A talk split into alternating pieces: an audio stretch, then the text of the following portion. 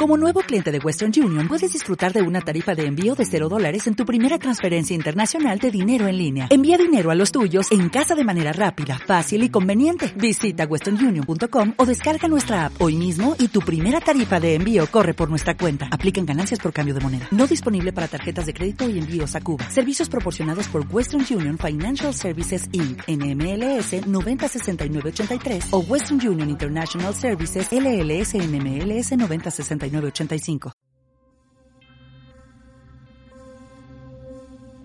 Buenas noches a todos. Y si os parece empezamos con las curiosidades.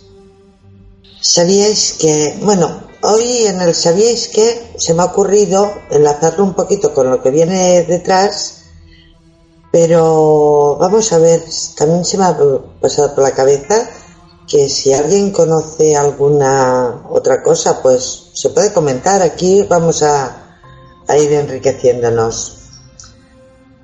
Una sopita para cuando hay estreñimiento.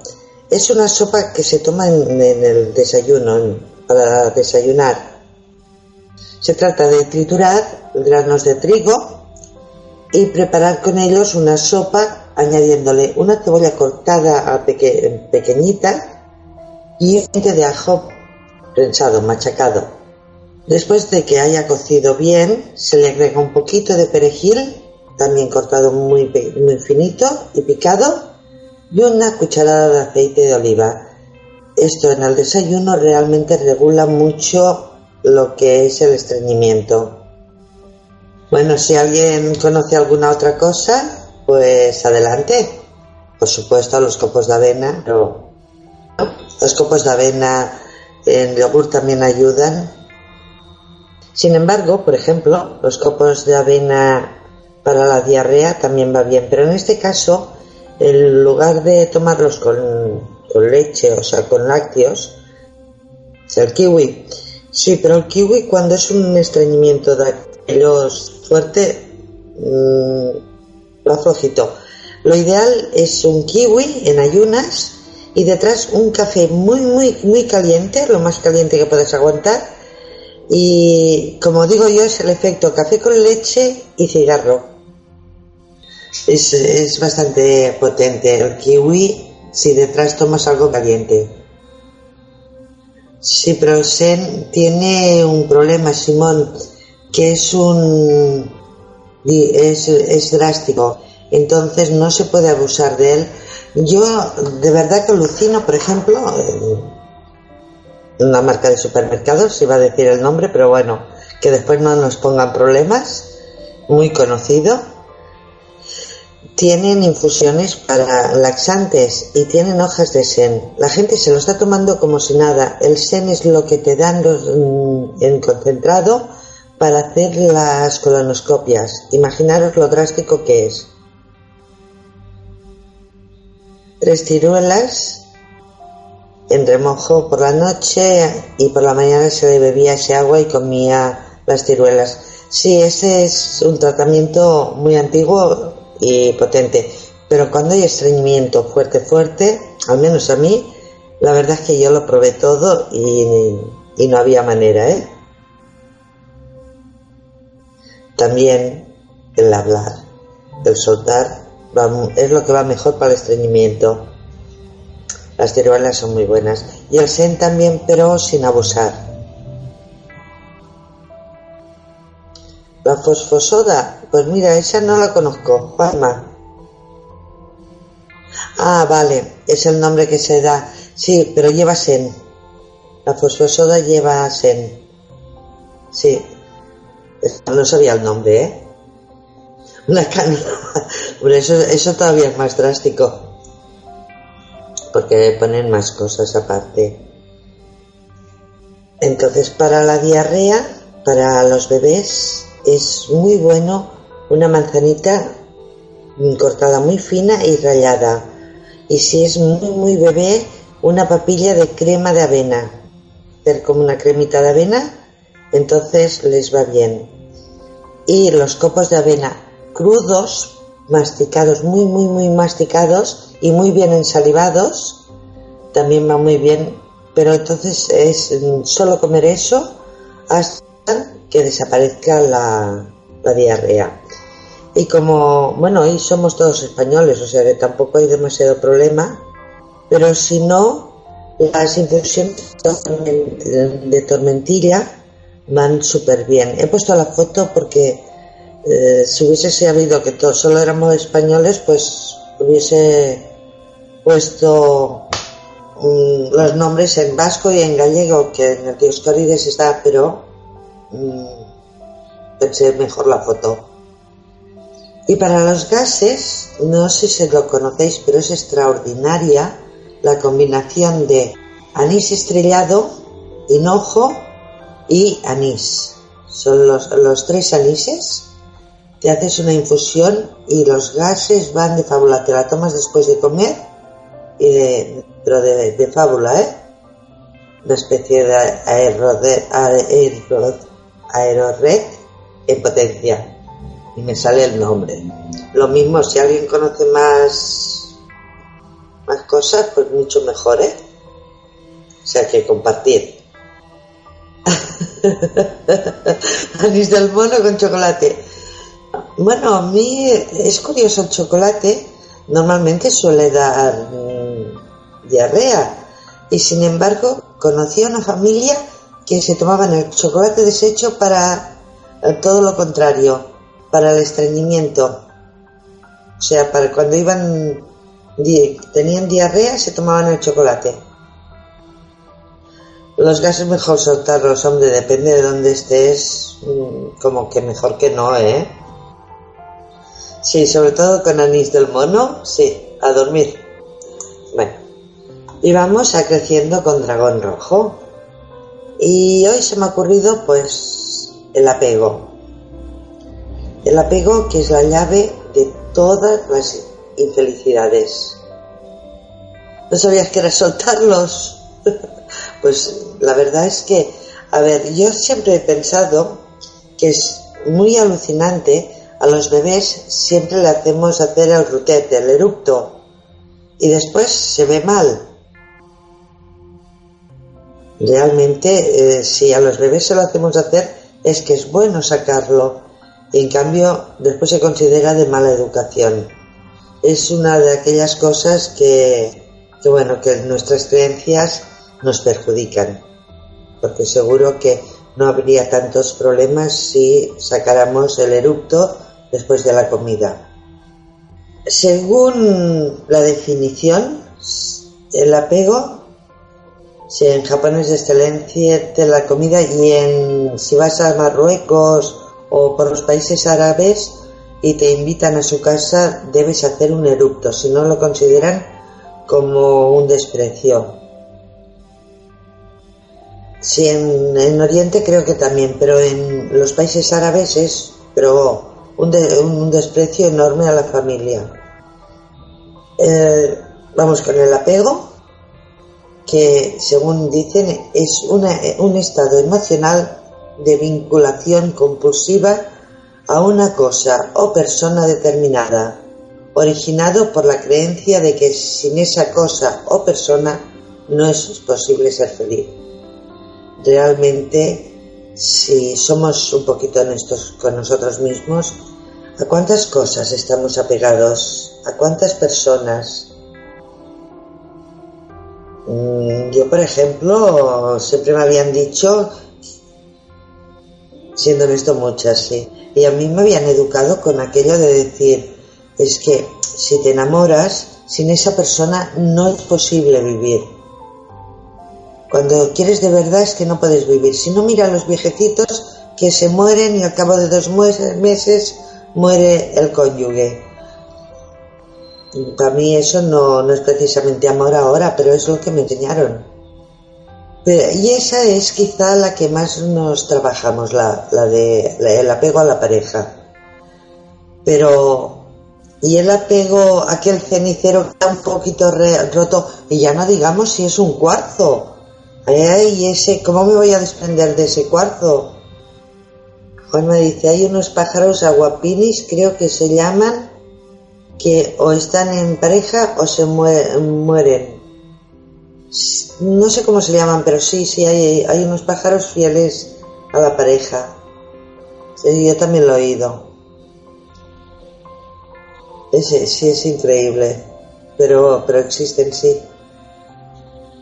Lo que realmente está pasando es que, por debido sobre todo a nuestras creencias, nuestra mente lo que hace es decirnos que no podemos ser feliz si no tenemos un, un Mercedes o si no tenemos una casa o si mm, esta persona se va de mi lado, no, no, yo no puedo vivir sin él o sin ella.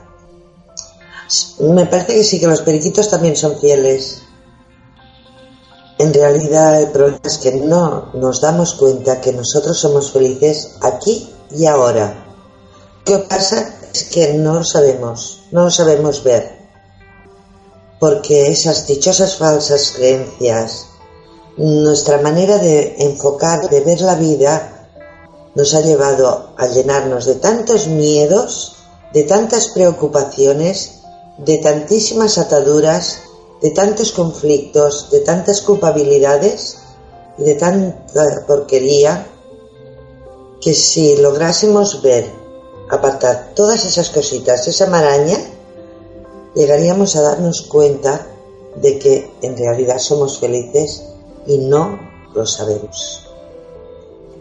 No hay ni un solo momento en nuestra vida que nos falte algo de lo que necesitamos, ni un solo instante.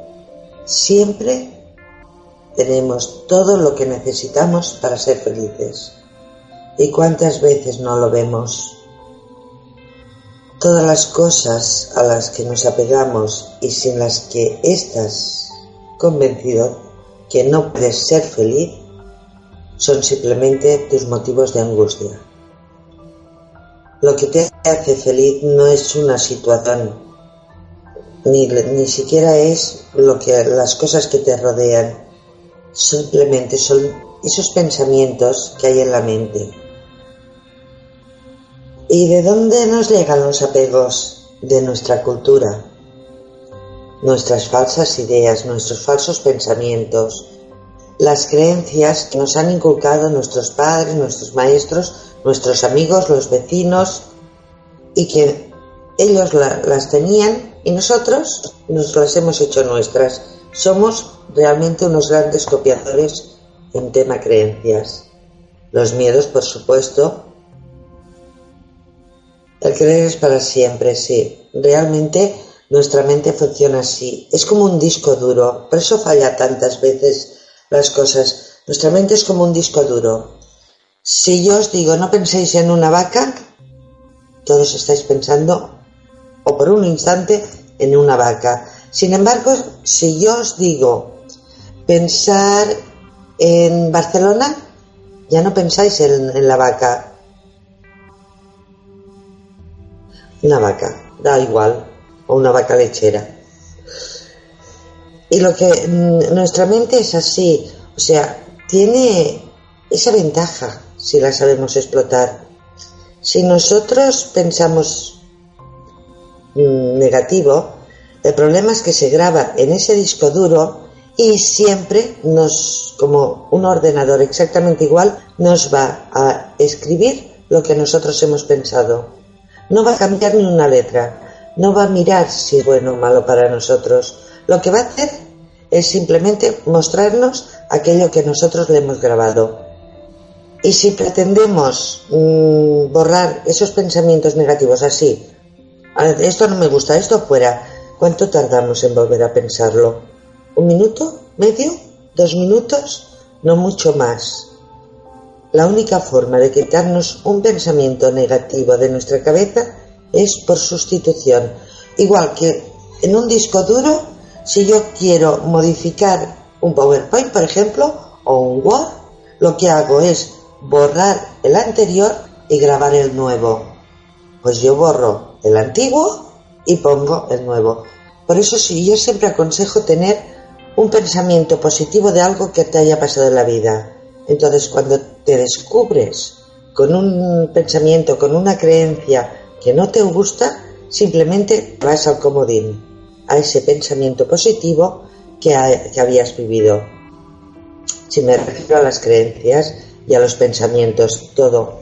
Es que en el fondo es lo mismo, las ideas, los pensamientos, las creencias, la cultura y la única forma de borrarla es así. Si no, experimentarlo, no me creáis, experimentarlo. Veréis la gran diferencia. Si tienes una creencia y te la quieres quitar, simplemente sustitúyela. Si, si es una creencia y tienes a alguien cercano, por ejemplo, pues yo qué sé, por creencias, en lugar de hablar, chillo. Si tienes alguien cercano que utiliza una palabra comodín, como por ejemplo pan, que no tenga nada que ver con lo que se que, hace que tú eleves tu voz, verás como sin darte cuenta esa creencia y esa actitud, que sería un hábito, desaparece. Simplemente así. Porque si, por ejemplo, tú te exaltas cada vez que te dicen, no sé, esta camisa está mal planchada, y te, eso te enciende y te exaltas, ¿qué ocurre? Que aun teniendo la razón, a lo mejor la vas a perder. Sin embargo, y, vas a entrar en discusión. Sin embargo, si hay alguien cerca de ti que habéis convenido, pues decir Pan, Sevilla, Antonio, Madrid, cualquier cosa que no tenga que ver, automáticamente desaparece. Ah, pues mira, yo no sabía de PNL, yo hace años que lo practico. Yo más bien lo aprendí en metafísica pero bueno, mm, es, un hábito. Yo diría que fue en metafísica hace tantos años que la verdad es que igual me estoy liando, ¿eh, Julen? No me hagas mucho caso. Y los hábitos también nos hacen crear apegos, porque tengo el hábito de sentarme mal. Es un hábito, pero es un apego a sentarme mal. O sea, no solamente lo que sale por aquí, también lo que pensamos, todo, todo eso nos lleva a los...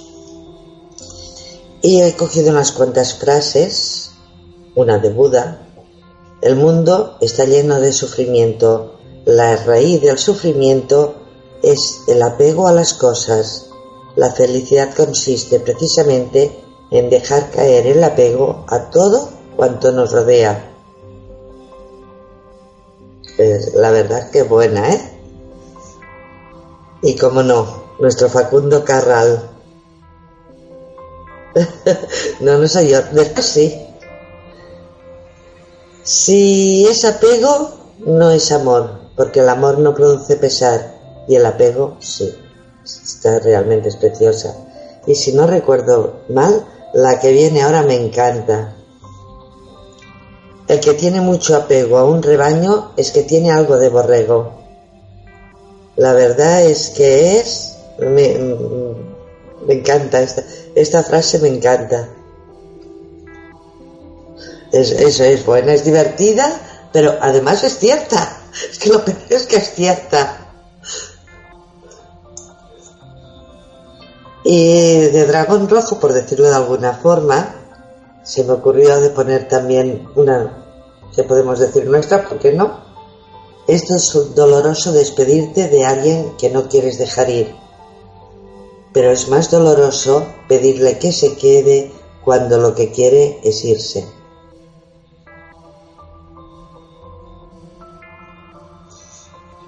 Es, es profunda, ¿eh? ¿A que sí? Bueno. Menos mal. Porque si aquí los coordinadores me meten bronca, digo, ya la, ya la he hecho. bueno, pues aquí terminamos la segunda parte y vamos a los órganos. Los intestinos, hoy tocaría los intestinos. Y el problema de los intestinos, o, mejor dicho, el intestino nos da, cuando hay un problema, es un mensaje muy importante para que aprendamos a nutrir, a nutrirnos de buenos pensamientos, de buenos sentimientos, en lugar de miedos, en lugar de pensamientos desvalorizantes, o sea, sería aprender a nutrirnos de amor en lugar de nutrirnos de pensamientos de miedos. Realmente vamos a, pensar por un segundo y, contestarme si no es así. en vuestro mundo material necesitáis creer en la escasez. Pues cuando alguien piensa que puede haber escasez, hay problemas de intestinos. Y debemos dejar ir lo viejo. ¿Otra vez? Ah, se cortó. Debemos dejar ir lo viejo. Todo, porque lo viejo que hay en nosotros nos han enseñado que tenemos que hacer lugar para lo nuevo nos enseñan que tenemos que vaciar el armario si queremos ropa nueva. Nos enseñan que tenemos que, um, regalar las cosas si queremos que entre lo nuevo. Pero quizá lo que no nos enseñan tanto es que tenemos que dejar ir las viejas creencias, todo aquello que nos han enseñado como bueno. Y me refiero aquí a nuestra parte más, entre comillas, espiritual, natural, llamarle como, como queráis. Perdonad, que lo tengo en... Ahora. Pero nos han enseñado que para que entren las verdades mayores tenemos que dejar ir la verdad. A ver si me sé explicar. así, ha sido algo que, una recuperación de esas que me, me han llegado hoy. Todo el mundo tenemos nuestra verdad, ¿vale? Y esa tenemos que llevarla como un estandarte. Pero no nos enseñan a que tenemos que ir lo suficientemente abiertos como para si llega otra persona que a lo mejor pues ha descubierto una verdad que supera a esa que nosotros tenemos, la podamos coger. Entonces nos, cerramos.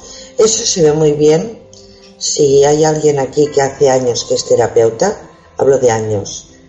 Es increíble cómo un, un producto natural años atrás funcionaba de fábula y ahora no está funcionando. Es más, no hace nada. Yo al principio pensaba que es que la calidad del producto bajaba, pero nos hemos dado cuenta que también pasa a nivel energético, que lo que antes hacías, pues ahora no, que lo que antes era una gran terapia, ahora es una terapia caduca. Si nosotros no estamos abiertos para ese cambio, si no estamos abiertos para dejar ir nuestras creencias, cuando llegue una que realmente nos convenza o sintamos que es mucho mayor, nos vamos a quedar estancados. No vamos a avanzar. Y estamos en una era en que esos cambios dan, pero se dan ya, de hoy para hoy. O sea, mm, lo que se consideraban técnicas muy novedosas, muy buenas, hace dos años o tres, hoy se consideran casi caducas. Mirad el caso de reconexión. Hubo un boom extraordinario. Funciona, ¿eh? Porque realmente funciona muy bien. Sin embargo, se la ha tragado la tierra. De repente, ya casi nadie habla de reconexión. Y en cambio se consideraba una técnica súper avanzada que iba a cargarse a todas las demás cuando llegó o se habló de la, aloe vera, lo curaba todo. El aloe vera lo curaba todo. Después resulta que no. A eso me refiero, que tenemos que llevar nuestra verdad por delante, por supuesto, pero dejar hacer el espacio suficiente como para escuchar a la persona que hay delante. Juan me dice, bueno, comentó un dicho, hay tres verdades, la tuya, la de él y la verdad verdadera, y posiblemente ninguna de las tres sea verdad. Realmente el dicho, si no recuerdo mal, es, hay tres verdades, la tuya, la del otro y la de verdad, y ninguna de las tres es cierta. Más o menos me parece recordar que a mí me la enseñaron así, algo así es. Sí. Y además es, es cierto, ¿eh?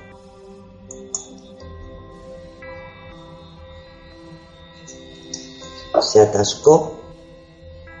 Se atascó. Se atascó la presentación y ahora, ahora entraba el debate.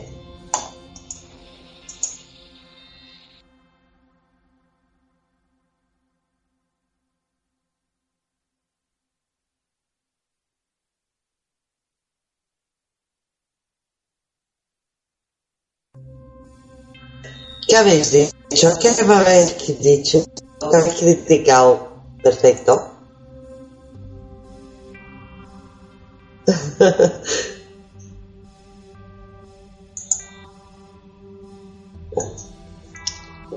Cualquier cosa, de vosotros me puede esperar cualquier cosa.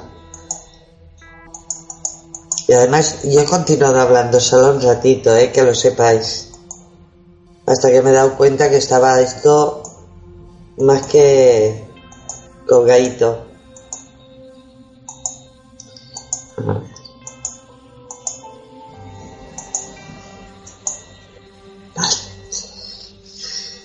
Ah, no, pues todavía no venía lo que yo pensaba. Estábamos con los intestinos. Los intestinos hay dos.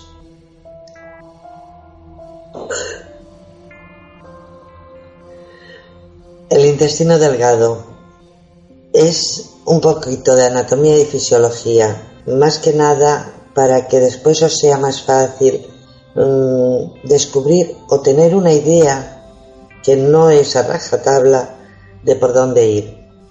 Es una sección del aparato, la última sección del aparato digestivo, bueno, la, penúltima, y es la que conecta al estómago con el intestino grueso.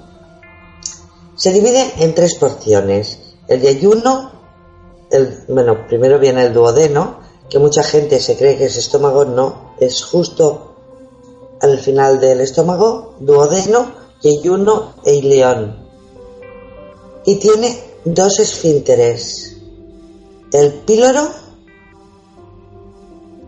y la válvula ileocecal. El píloro es justo el que es, es una puerta, el esfínter es como una puerta, el que conecta el estómago con el intestino delgado.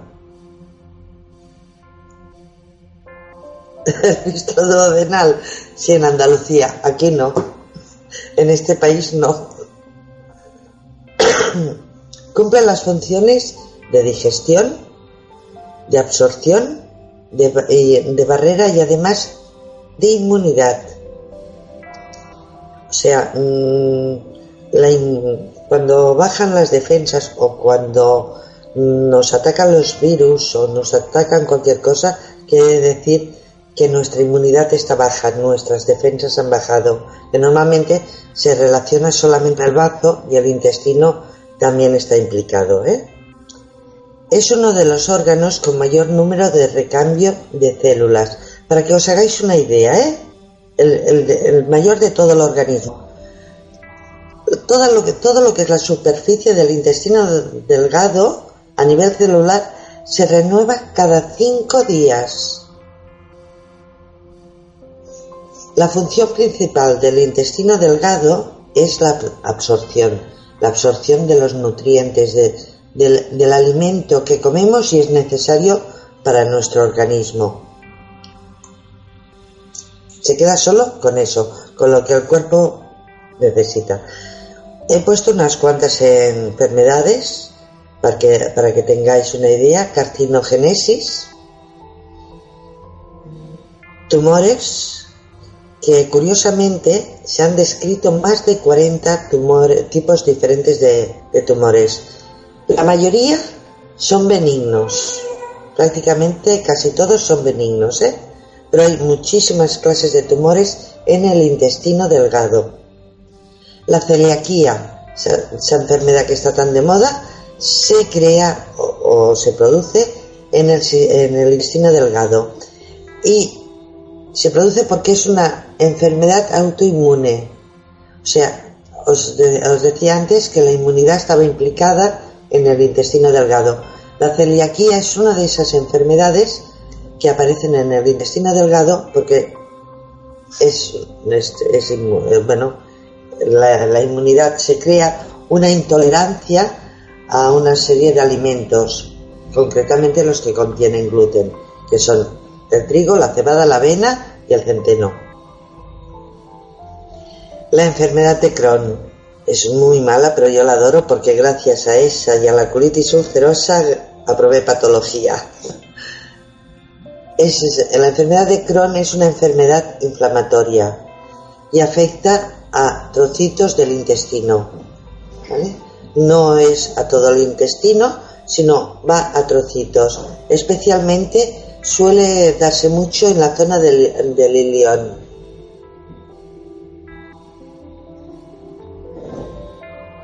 ¿Lo has tenido patudela? ¿El intestino? Pues muy mal. Ah, está relacionado con los apegos, ¿eh? El divertículo de Merkler, que no son los típicos divertículos. Pues, eh, estos pueden ser asintomáticos. De hecho, yo me acuerdo cuando estudiaba que decían prácticamente casi todo el mundo tiene divertículos y la mayoría jamás dan problemas, son asintomáticos, pero también pueden inflamarse, ulcerarse o sangrar. A tu papi. Pues hay que trabajarlo, eso es Julen. El síndrome del intestino corto.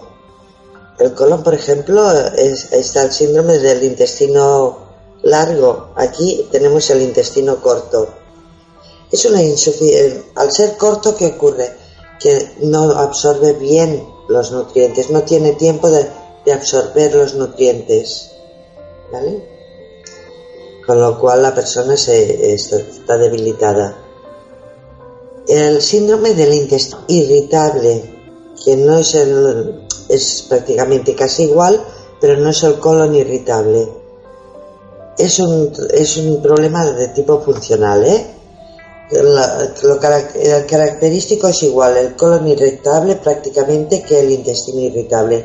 Da como mucho dolor intestinal del abdomen y ahora tengo estreñimiento, mañana tengo diarrea, vuelvo al estreñimiento, la diarrea, de hecho está considerado como un estreñimiento.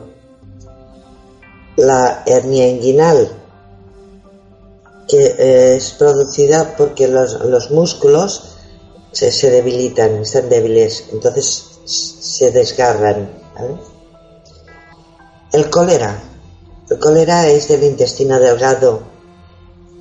Es una, enfermedad infecciosa que está causada por una bacteria que se llama vibrio, o como cuesta.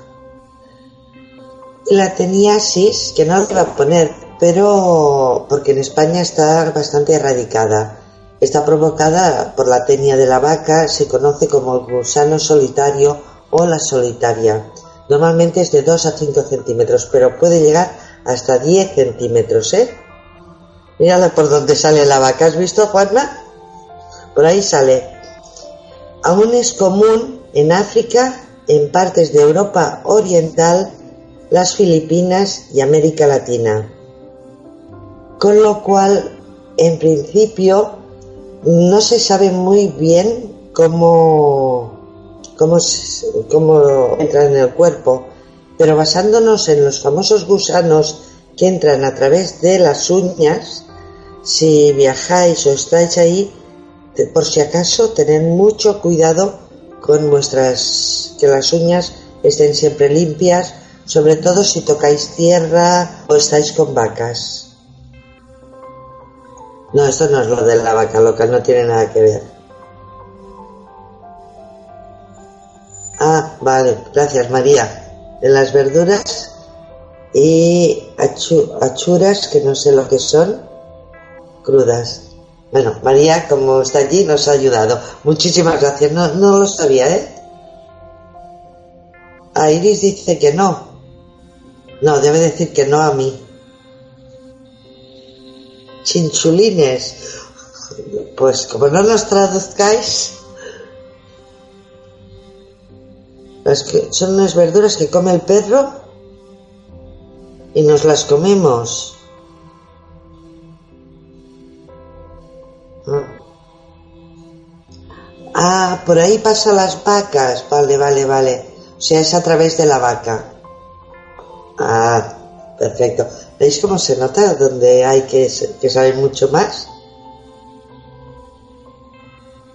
La tripa de la vaca. Bueno, aquí también, aquí le llamamos callos. La tripa de... Mira, hoy he comido, precisamente. Estaban exquisitos.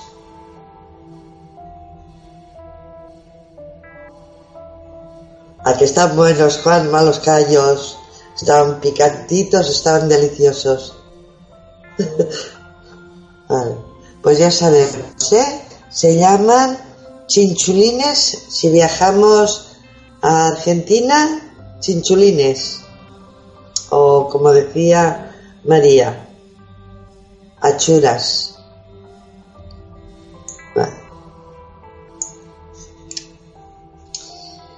A nivel emocional, por lo tanto, pero aquí eh, me gustaría que empezarais a intervenir más. ¿eh?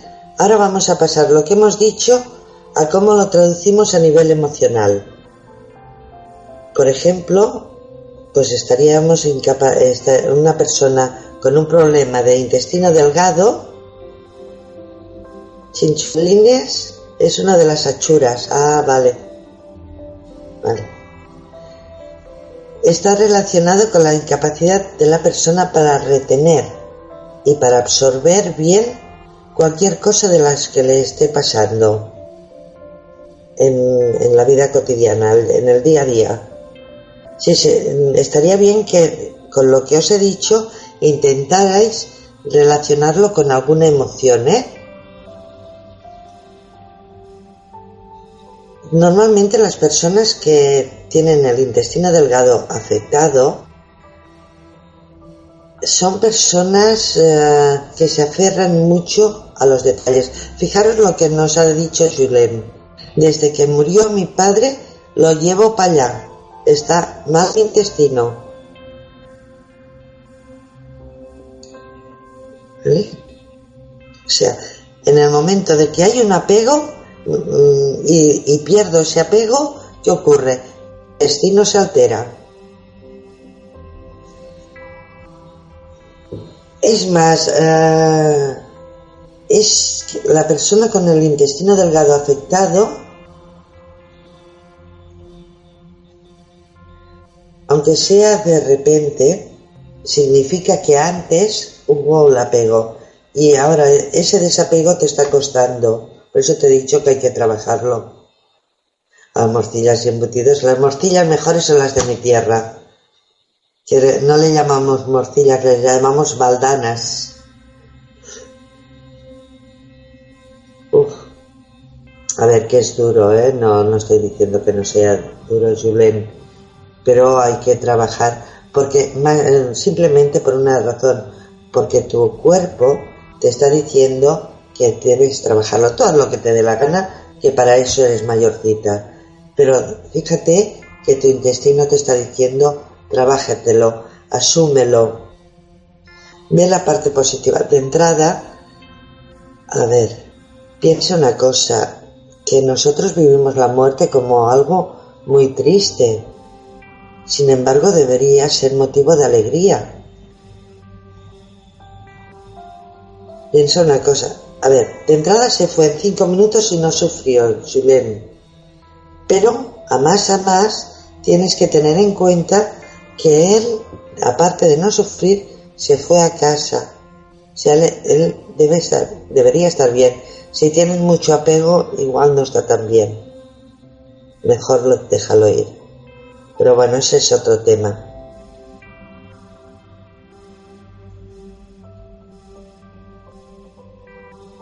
Claro, es que la carne argentina es muy buena, Iris, por lo tanto nos la tenían que traer a nosotros y a vosotros dejaros las achuras. El problema es que a nosotros también nos gustan. Ah, son capaces estas personas de eh, dejar cualquier cosa simplemente porque una vaya mal. A ver, os pongo un ejemplo Yo os he dicho que aprobé patología gracias a, la enfermedad de Crohn y es que tenía una amiga que fue una de las primeras 11 personas de España en padecer esta enfermedad. Pues esta, como estaba, tenía la larga enfermedad, tenía una buena pensión, se le compró una roulotte y se dedicó, le gustaba mucho el campo, pues a ir por, por España. Iba mucho, mucho al monasterio tibetano que hay en Huesca. Hasta que un día, porque ella lo que hacía era acampar fuera, no, no estaba en el monasterio, pero iba cada día. Un día que iba al monasterio, vio, em, iba al monasterio porque además había llegado la ama de los importantes y vio que en la parte de atrás del monasterio aparcaba una limusina y de ahí bajaba el monje. Simplemente porque, claro, ellos practican la austeridad y en cambio venía con limusina. Simplemente por eso dejó de ir. O sea, por un detalle rechazo todo lo bueno que tengo yendo allí, que me siento feliz, me siento tranquila, por un detalle. Así es la persona con conflictos en el intestino delgado. Eh, ya no digamos cuando tiene, le entra el miedo a carecer de alguna cosa que ella considere necesario. Ahí su intestino se desequilibra totalmente.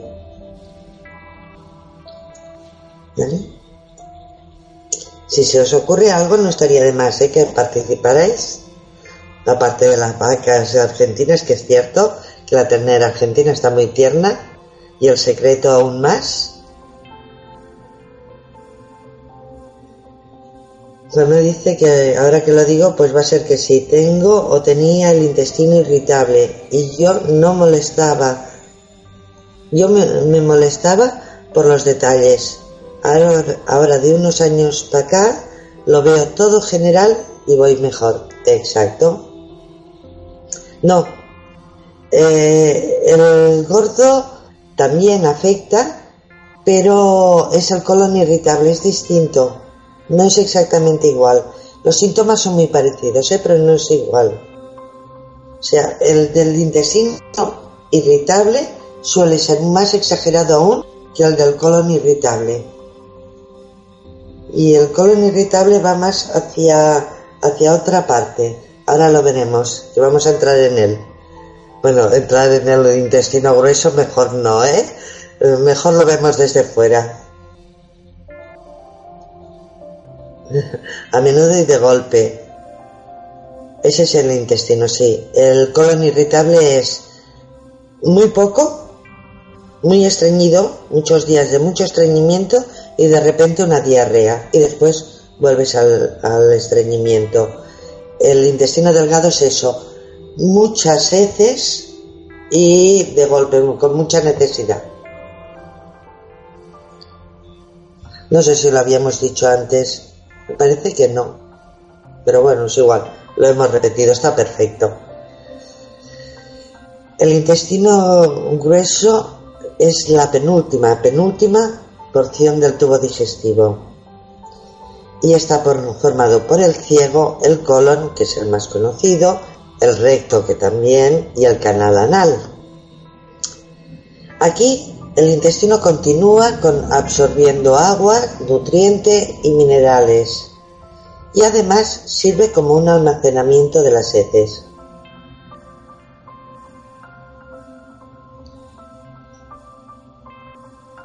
Cuando se mueve el piso, ¿me corto? Ah, vale, por, sí, es que aquí se mueve todo. ah, te contraes, vale. Eso sí. Las funciones del intestino grueso también absorbe, pero aquí absorbe más concretamente minerales, el agua y la vitamina K y la B12. ¿eh? Pero también, aparte de absorber, que quizá es la función menos conocida del intestino grueso, libera. Y libera metano, lo libera en forma gaseosa, ¿eh? y eso lo hace al convertir el almidón y sus derivados en D-glucosa, porque si no, no podría ser absorbida. Perdón, ¿eh? este resfriado. El almidón lo encontramos principalmente en, las pastas, en los arroces. ¿vale? El metano gaseoso es absorbido, o sea, se absorbe y se convierte en cadena de ácidos grasos o se expulsa con las típicas flatulencias o como decimos aquí, los típicos pedos. Sí. ¿Por qué no podías liberar metano? Porque esto convertía en ácidos grasos. Sería lo correcto. ¿Vale? Sea, el metano lo convertía tu intestino en ácidos grasos. Entonces no, no, necesitabas liberarlos porque simplemente ya no estaban. Hola Mario. Y lo que es más conocido del intestino grueso es que compacta. Es donde las heces se vuelven compactas, no son tan líquidas. Cuidado con fumar en el bar. Si no, no, se me había ocurrido, es verdad. Con razón ya no fumo ahí. Almacena la materia fecal, que se almacena en el recto, hasta que es expulsada a través del ano. Pero bueno, eso yo creo que lo sabemos de sobra todos. Ah, eres Iris. Vale. O sea, ya sabéis, ¿eh? No es el tormenta, es Iris la cerilla después, ¿no? sí. Y os he puesto unas fotos simplemente para que veáis, bueno, el cáncer de colon, para que veáis cómo está el intestino de, mal.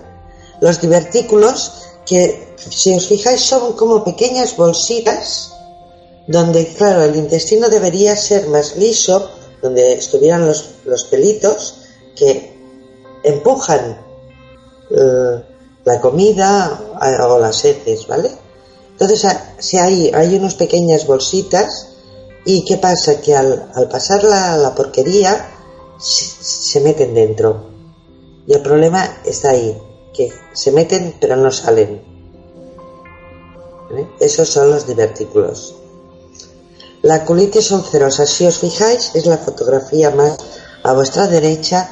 Ahí las úlceras son prácticamente una a la otra, al lado de la otra. Sin embargo, la enfermedad de Crohn son dos enfermedades muy difíciles de diferenciar. Incluso muchas veces se diagnostica otra y después se tiene que rectificar. La enfermedad de Crohn es una úlcera, un trozo sano y una úlcera. Son estas bolitas rojas. Esto sería una úlcera y esto sería otra. ¿Eh? El estreñimiento, que no hace falta decir más, la telaraña lo indica todo. La angioplasia, que ya es un precáncer. Y la gastritis, que simplemente nota unos rebortijones y un malestar terrible. Porque el fuego consume el metano, aviva la llama y por lo tanto consume el metano. Lo quita. No entendí bien. Ah, vale, de la cerilla, vale. Y es que estaba, digo, oh Dios, ¿qué me está diciendo? Una persona con el problema en el intestino grueso, en el colon o el intestino gordo, tiene dificultades para deshacerse de las viejas ideas y creencias. ¿Os dais cuenta de la pequeña y sutil diferencia? Aquí eh, hay un apego, pero más de cara a las creencias. ¿Vale? Entonces, ¿qué ocurre? Que como no me puedo deshacer de esas creencias o de esas ideas o de esas cosas, me provoco estreñimiento o de esas palabras también. Me, me, lo guardo, me lo guardo todo, todo para mí, toda la porquería para mí, ¿vale? Entonces, eh, de repente rechazas algo. Bueno, de repente no. La diarrea sería más el rechazo Cuidado, estreñimiento y diarrea alternas es estreñimiento, ¿eh? Siempre. Aunque haya diarrea. Que, que, que barradas de hablar, ¿no? En cambio, cuando una persona tiene abundantes diarreas, o sea, tiene siempre bastante diarrea, bastante sueltecillo, es que rechaza de golpe, guarradas, guarradas, estamos de guarro, de golpe todos los pensamientos, pero sobre todo los que les pueden beneficiar. O sea, lo dejo ir, mm, que pase, que pase de largo.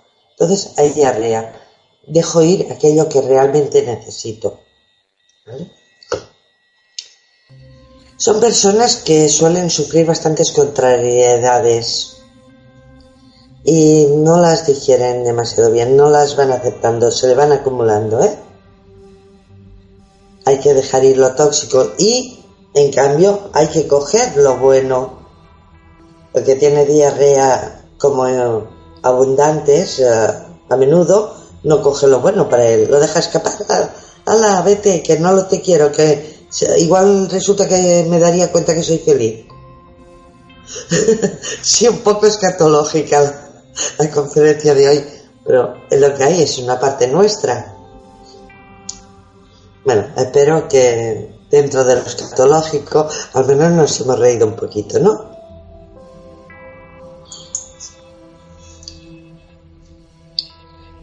Sí, es que realmente el intestino, por eso decía que es una de las partes más importantes, porque es uno de los que nos suele avisar más pronto. Ah, es verdad, Isabel Baena dice que el hablar de estas cosas trae suerte. Pero ¿sabes por qué trae suerte? aquí en España, no sé si por allí lo también pasa, se dice que cuando pisas mierda trae suerte. Y los actores, por ejemplo, cuando estrenan una obra, en lugar de desearse suerte, se dicen mucha mierda, Pero ¿sabéis por qué dicen mucha mierda?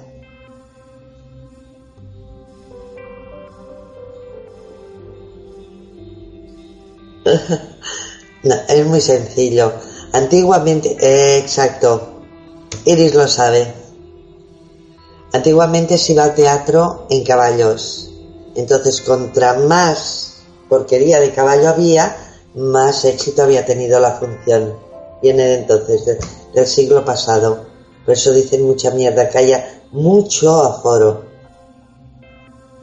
Otra cosa más. Uy, aquí me he saltado yo un montón. Ah, no. Sí. Voy bien, voy bien.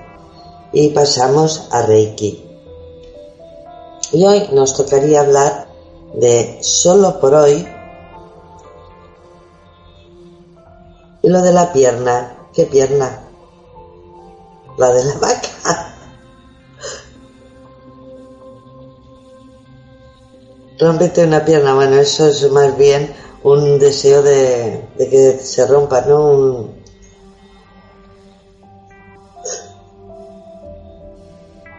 Ah, se dice como suerte, ah, pues, ah, pues no la había oído. Mm, y a mí que no me digan que me rompo una pierna, que me escuchan, ¿eh? Los bailarines. No, por eso no la sé.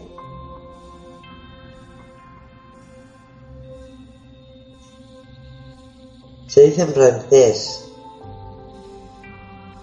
Ah, pues no lo sabía, ¿ves? Yo también aprendo, qué bien.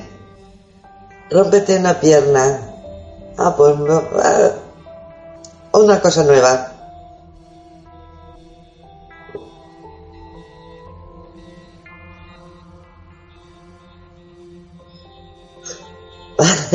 Eso, que alguien vaya a Google y me diga que por qué se rompe una pierna.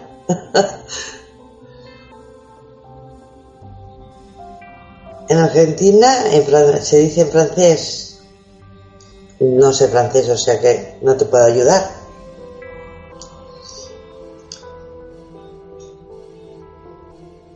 Ah, no en francés, no en francés.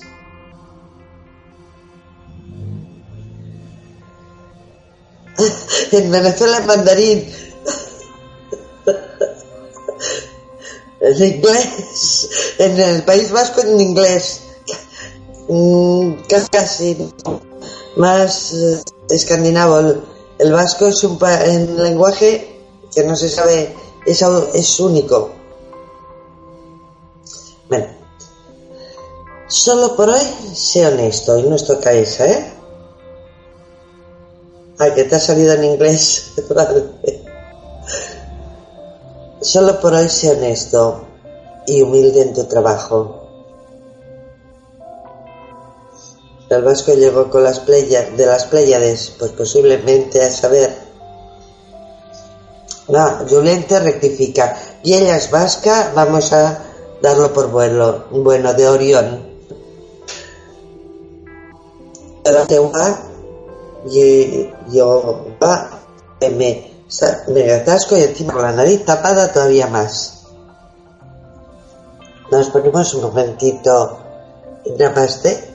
Ay, perdonad, ¿eh? Un poquito de agua. Si se cree que están relacionados con los vikingos. Uf. Completamente taponada. Solo por hoy no me enfadaré. Solo por hoy no me preocuparé. Expresaré gratitud. Seré aplicado y honesto en mi trabajo. Seré amable con los demás. Mira, María Sugo debe venir de, de los vascos porque dice que su abuelo era enorme, rubio y con ojos celestes. Los vascos, más bien María Sugo, tienen una narizota muy grande, orejas enormes, que ahora que no me escuchan. Excelente lo de rompete una pierna. Hay varias definiciones. Una de romperse, de romperse la pierna de hacer tantas reverencias. Muy buena. Otras de agacharse a coger monedas. También. Si la obra era buena, claro. En vez de tomates, si era mala. Muy buena. Muy buena, muy buena, pues muy buena definición. Simón dice que los vikingos son posteriores a los vascos, que el RH era positivo y ellos son RH negativo. bueno, la típica frase, pues es que no me apetece cambiarla, o sea que os aguantáis y os digo la misma cada vez. El amor es indispensable para curar. Cuando el amor aparece, en los procedimientos de Reiki actúa como un armónico universal. Rafaelia os pone como troyanos ¿eh? a los vascos. Así que deben ser el virus de, informática. Son, son gente maja. Y aquí, en el solo por hoy, en el solo por hoy, seré honesto y trabajaré duro. Se suele decir que mm, es trabajar con uno mismo. Se trabaja es trabajarte a ti. Pero me gusta aquí que se añade el honesto, porque mm, yo no creo que sea única, ¿eh? Si no, pues decírmelo y me llegaré una gran desilusión. Pero cuántas veces yo me he trabajado, me he trabajado, me he trabajado, pero no he sido honesta conmigo misma. Lo que me he trabajado no ha servido de nada. Porque si yo no soy honesta, si yo no veo mi parte oscura, si yo no acepto primero lo que hay mal, qué mal me voy a trabajar. Ahí van a quedar los restos. Ya lo tengo todo currado, ya me lo sé, ya me lo sé aquí, ya lo he aplicado a mi vida, ya funciona y aún así, cuidado porque siempre voy a ir cojita de, ese, de, eso que no me gusta. Hacer siempre el, el mayor esfuerzo como los toltecas, sí, pero con honestidad. Entonces, como es un principio que yo relaciono con muchísimas, muchísimas cosas, pensé que más que hacer una disertación, poner frases y vamos comentando, vamos discutiendo si os parece bien. Y si no, pues lo siento. Perdón, ¿eh? Aquí empezamos con la de dragón. Si eres tan bueno ayudando a los demás, ¿por qué no te ayudas a ti mismo?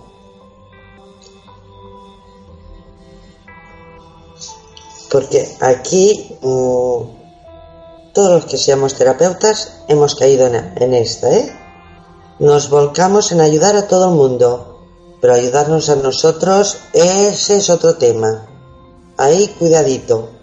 Yo estoy capacitada para ayudar a todo Dios, pero a mi Dios es otro tema. Y si os habéis fijado, mmm, orgullos negativos más bien yo le llamo falsa humildad. son cosas que se esconden detrás de esa falsa humildad. ¿Por qué ayuda a ayud... Ah, ¿por qué ayudo a los demás? No es ayudar. ¿Por qué ayudar a los demás? No es ayudarte a ti. Lo voy a leer bien porque si no, ¿por qué ayudarte a los demás no es ayudarte a ti mismo? Reconociendo en el otro lo que pasa en ti, por ejemplo. Si tú quieres ayudar a los demás sin ayudarte a ti primero, cada vez te va a ir peor. Yo no sé si os habéis dado cuenta, los que trabajáis con gente, que cada vez esos que, entre comillas, no se enteran de nada o justo empiezan, resulta que, que sienten y que, que hacen como una especie de escaneo de las personas. Y fijaros que yo, por ejemplo, puedo decir blanco y a vosotros mm, os quedáis igual, porque yo no vibro en blanco. En cambio, a lo mejor viene Juanma y os dice blanco y lo entendéis. ¿Por qué? Porque él está vibrando en blanco. Entonces, si yo me ayudo a mí misma, seré capaz de ayudar a los demás. Mm, ¿Cuánta gente, por ejemplo, pues, y hablo incluso de, terapeutas, ¿eh? tienen un conflicto en su casa horrible con sus hijos y pretenden dar consejo a otros padres que tienen el mismo conflicto. Si yo no soy capaz de salirme de ese conflicto, ¿cómo te voy a aconsejar a ti si la teoría la sé bien y ayudarás indiscutiblemente porque sabes la teoría, pero no ayudarás más si a esa teoría tú le añades el trabajo que has hecho tú con tus hijos? Pregunto, ¿eh? Digo yo.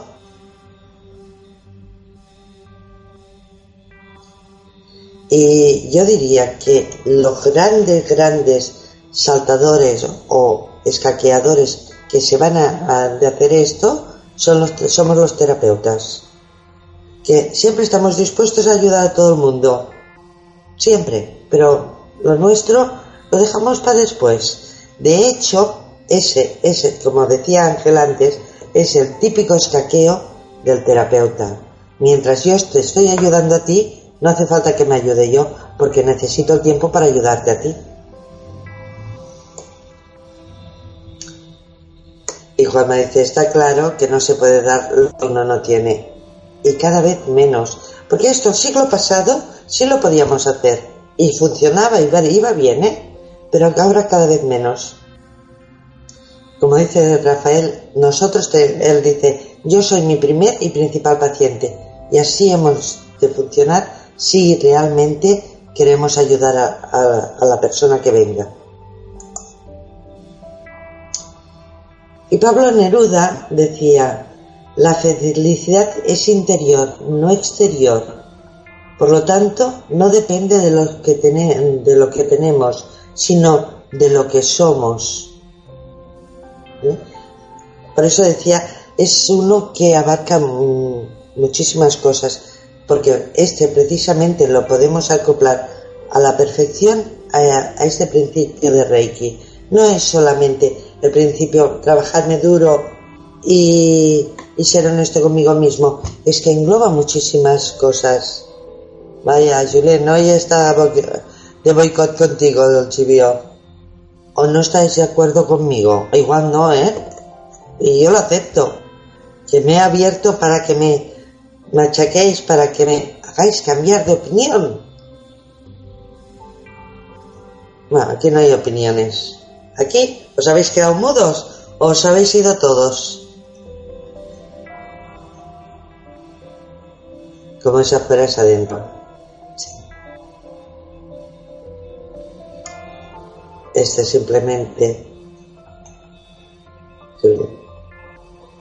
Es que, claro, es que la teoría la sabemos muy bien, pero la teoría sin práctica, sin llevarla a la acción... Ah, Isabel está pensando, pues yo vuelvo atrás, ¿eh? Isabel, si te viene algo... Sí, no, no, yo no, Pablo Neruda tenía razón. Aprende que nadie te pertenece, que cada persona va por libre y, y forma con ella misma una... Jolín, no se ve. A ver. No. No, no. Ah, no me lo he dejado. Me he equivocado. Quería que lo a ver, aprende que nadie te pertenece, que cada persona va por libre y forma con ella misma una persona... ¿Alguien lo ve? Porque es que yo no veo nada. ¿Me habéis vuelto ciega? Permitidme un segundo porque yo no me quedo así tan tranquila. El 16 y diciembre. No veo lo que escribís ¿eh? ahora, pero esto sí que lo veo.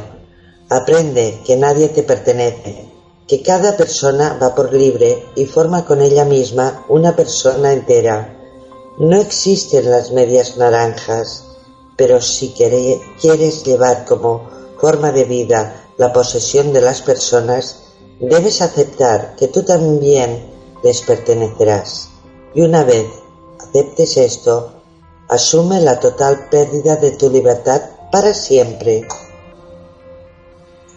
La verdad es que me gustó mucho porque es cierto, realmente ahí perdemos nuestro poder y, y nuestra libertad detrás de buscar la media naranja que existe.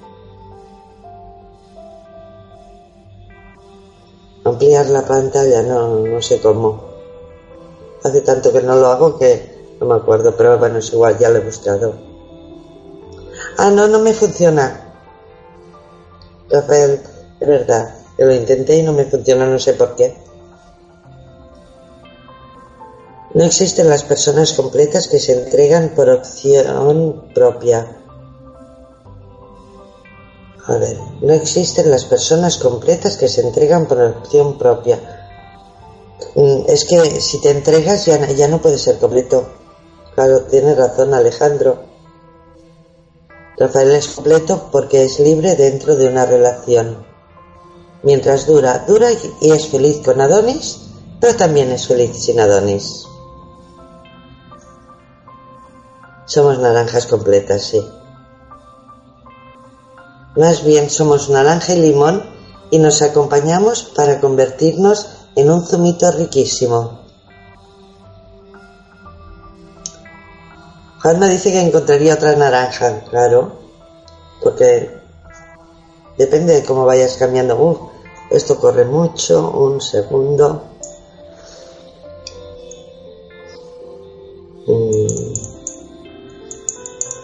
Más o menos vais diciendo lo mismo, más grande que yo. Ah, Juanma ya va exigiendo personas más grandes. El un chupado.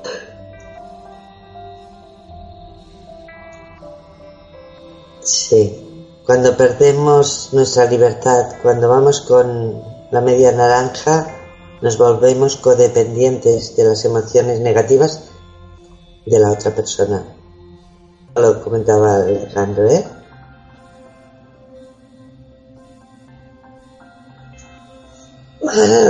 Está bien esto que dice Luz, y es cierto. Nos han enseñado que si no tenemos dependencia, sobre todo de esa media naranja que, que no existe, pues resulta que no, si no tenemos apegos, somos fríos. Y es cierto, es una creencia. Nos la han ido inculcando. Mm, no, no había caído en eso.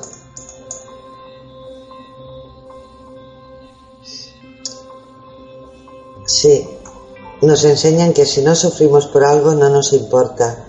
Realmente, hoy, por ejemplo, que afortunadamente al final ha tomado la decisión, pero he tenido la tira de casos, bueno, de entrada es que he trabajado en tiempo con el ayuntamiento con personas, con mujeres maltratadas. Y el maltrato físico es terrible, pero no veáis el maltrato psicológico la destroza que hace a las personas. Pero es lo que yo les digo, a ver, el maltratador ha sido él, pero quien se ha dejado maltratar ha sido ella. Y en cambio no nos lo enseñan así. Es el maltratador el malo, no. La, empieza quizá siendo el malo, entre comillas, pero realmente la mala es la que acepta esos maltratos. Aprender a ser libre, ser libre en un trabajo de tiempo completo. Sí. Y la vida es eso. Bueno, un trabajo no me gusta. Alejandro, déjame que, que utilice la palabra que a mí me gusta. Yo estoy jugando. Pero a tiempo completo.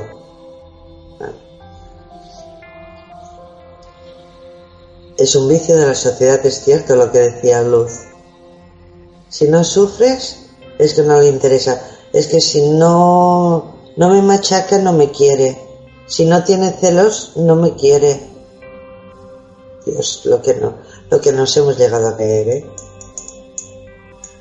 No pega, no cae. No lloro, aguanto callado. Sí, también, también los hay. Hombres que aguantan callados con problemas de oído porque ya están cansados de escuchar a la persona que tienen al lado, pero continúan ahí.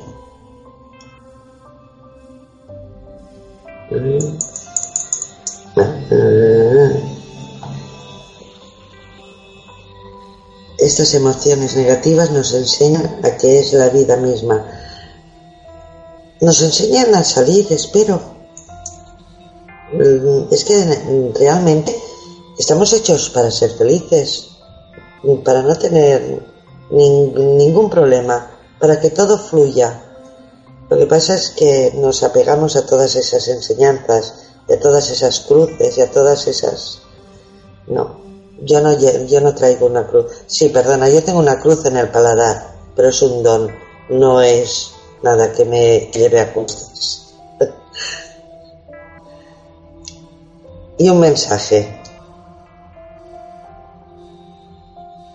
Alejandro dice que la felicidad aún no la vemos como algo que merecemos. Sí, el, el tema del merecimiento, Rafael hizo una charla al respecto y anda que no lo llevamos mal el tema del merecimiento.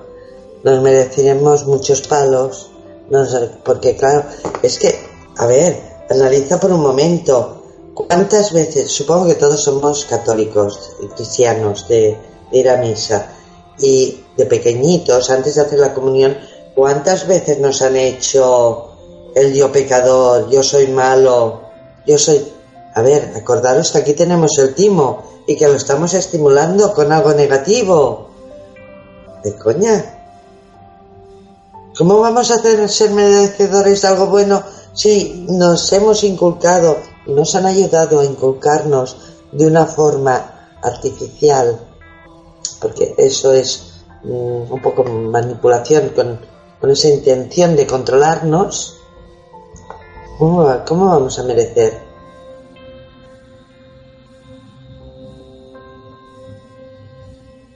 Pues me dice, es como que la felicidad te la mereces al final, cuando termines todo tu trabajo estructurado, el que te han impuesto. Sí, eso es lo que nos, nos han hecho creer. Ah, Rafael no está bautizado. Pues muy mal, Rafael. Si algo bueno tiene la iglesia y que es extraordinario, y he tenido suerte, ¿eh? Algún cura en algún bautizo lo ha dicho. La religión católica tiene tres iniciaciones que nos llevan hacia la luz. Una es el bautismo, la otra es la confirmación y la otra es la extrema unción. Y realmente si tú te miras lo que dicen realmente en esas tres ocasiones son unas iniciaciones de una potencia increíble. Claro, la felicidad está dentro de cada uno, eso es lo que decíamos, claro, Ángel. Y la buscamos fuera, perdemos el tiempo.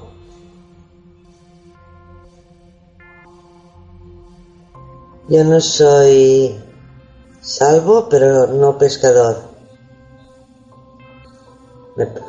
a veces me cuesta traducir, ¿eh? Ah, responsabilidad 2 de 3, muy bien. Ah, Rafael dice, ah, el que no estaba bautizado ahora dice que se bautiza todos los días en la ducha. Ya te, te confirmaste y ya te hiciste la extremación. Ah, no, menos mal, aún no te toca, menos mal. Pues es importante Eh, ¿Estás seguro que no está... Mm, en teoría no te pueden casar si no estás confesado. ¿No te dieron la, el bofetón?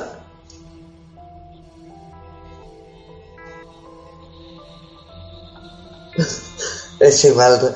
Bueno, cuando, el primero que lo vea, Rafael, lo confirmamos. Le damos el bofetón.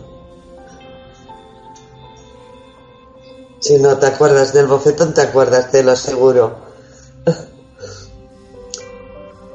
Un mensaje. No culpes a los demás por tu situación. Eres lo que eres por tu propia situación. Trabaja cada día por edificarte a ti mismo, procurando una vida sobria y sin rencores, odios y ambiciones. Haz a un lado el pesimismo, mira hacia arriba aferra con sencillez y camina siempre adelante. Por Madrid, sí, ahí, te apoyo. La verdad es que en pocas palabras dice mucho este mensajito.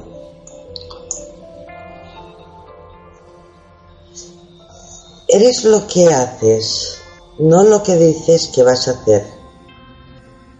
Esta, esta es de las que yo creo que nos tendríamos que agradar mucho, porque siempre voy a hacer esto, eso no es nada. Hasta que no lo haces, no es nada.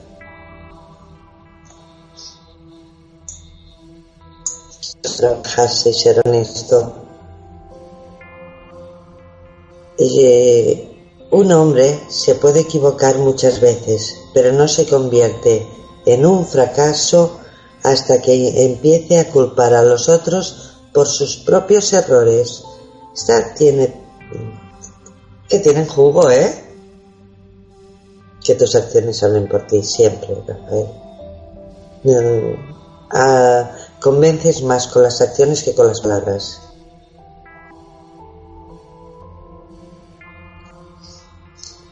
Y este también está bien. Cuando yo empiezo a decir esto es por culpa de esta persona o de tal persona, ya está. Y ha llegado al fracaso.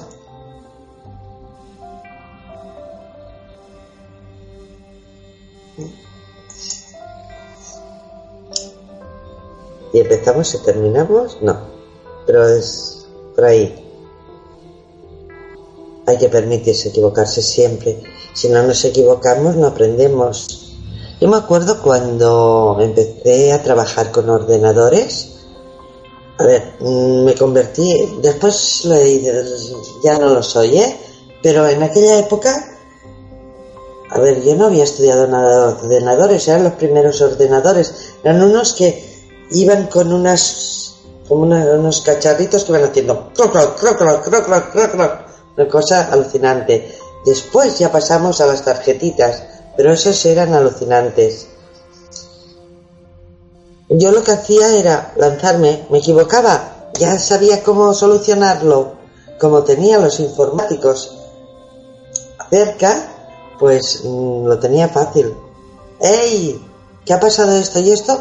Y así aprendía, hasta el extremo que al final de mi época con ordenadores llegué a ayudar a hacer un, un programa informático que se vendió realmente caro. Porque claro, el informático sabía mucho de cómo hacer ese programa, pero lo que no sabía es cómo fuese rápido y realmente diese lo que necesitaba. Entonces, y, o, un programa de, de escandallos, de, valorar antes de sacar un precio. Me acuerdo que hacer uno con el programa que hicieron eh, tardaban una hora. algo un poco rentable. Conseguimos que durase menos de un minuto el cargarlo. Haciendo pues eso. Que esta tecla repita siempre esto. Cosas así. Pero eso fue a base de equivocarme. Igual que yo me equivoqué en los ordenadores y aprendí, aunque después lo haya olvidado, da igual, la vida funciona así. A base de mis errores yo aprendo.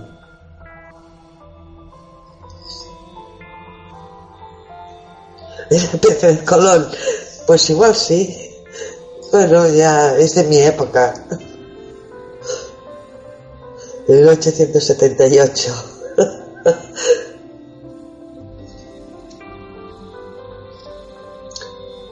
Muy buenas, sí, señor Juanma. No es equivocarse, es permitirse descubrir. exacto. Muy buena, me gusta, me encanta esta. Ole, otra nueva. Esta también es de dragón, ¿eh? aunque firme Juanma. Por supuesto que si tú apuntas que ahora yo no tengo papel y lápiz, te hago la postal y bien grande, y bien un papa. Construye tus sueños, si no alguien te contratará para trabajar los suyos. Mira, ya ha salido la competencia. Vale, pues a la que las, hace guapas Rafael las postales. Esta también es, es muy, muy cierta. Construye tus sueños, porque si no te los van a quitar, te van a hacer trabajar para construir los sueños de los demás.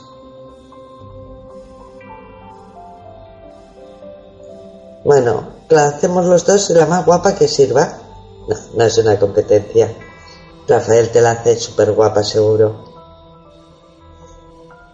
¿Cuántas veces hemos ayudado a hacer a otro olvidando nuestros sueños? No, ya te dejo ganar. Te doy el trabajo a ti. Ahora, construyes tú el trabajo de Juanma. El sueño de Juanma se lo construyes tú. ¿Has visto qué rápido?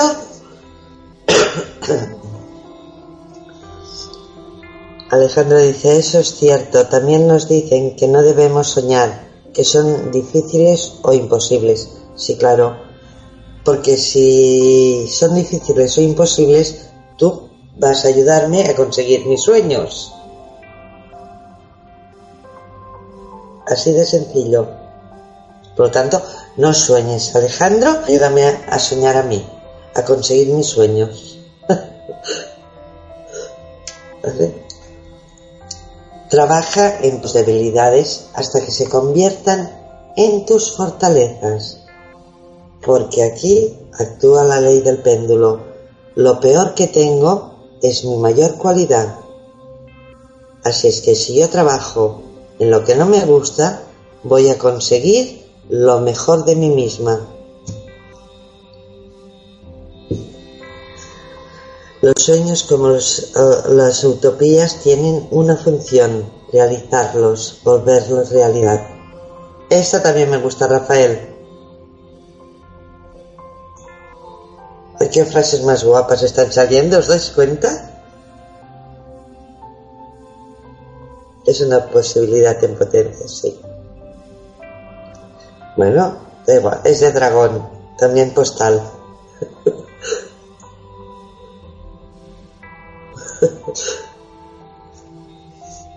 No hay que derrumbar nuestros sueños nunca. Hay que derrumbar las barreras que nos impiden cumplirlos.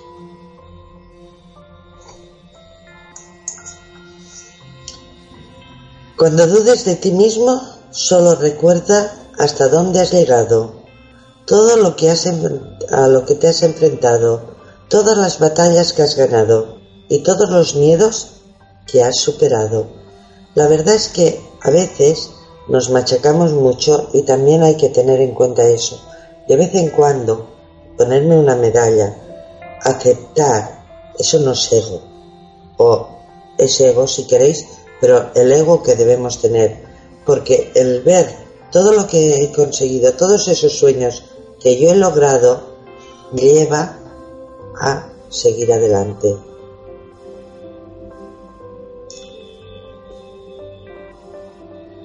Ángel dice, soñar dinero no te va a costar y se puede hacer realidad. Ese se puede, te está limitando. Y Ángel, el día 22 tenemos cena, o sea que ya estás eliminando ese se puede. Soñar dinero no, no cuesta nada, pero el día 22 se nos hará realidad. Se nos hace ya realidad.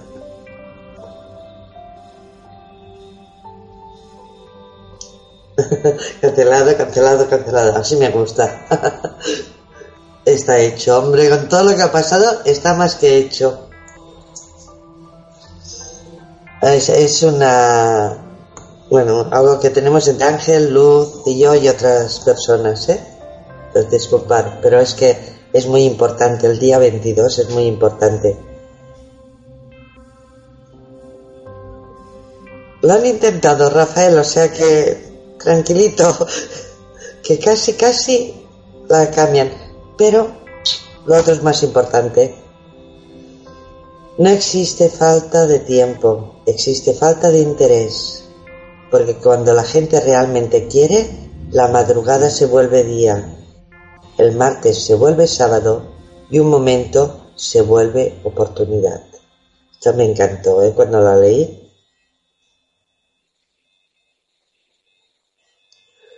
Bueno, no hace falta que se lo digas, Juanma, que no se olvide de los disfraces, él ya lo hace siempre.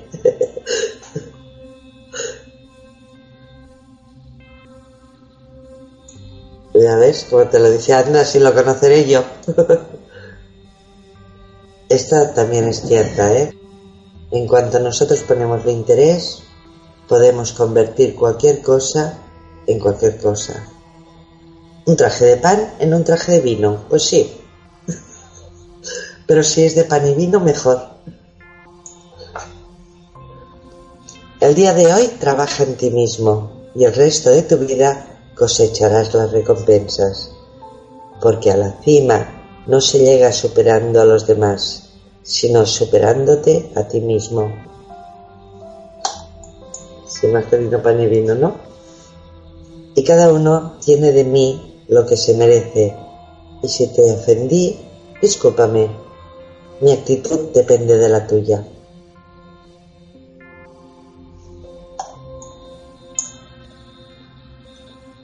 Así que confía en ti mismo, te conoces más de lo que tú crees. Empieza a confiar porque te conoces mucho más de lo que piensas. Mi felicidad siempre depende de alguien. Y ese alguien, ahí tenéis la foto, yo. Ese alguien soy yo. Mi felicidad solo depende de mí, de yo, de yo. Pero esta postal la he hecho yo, Rafael, y la foto que hay es la mía. O sea que mi felicidad depende de esa foto. Así que muchas gracias y bueno, aquí termina el tutorial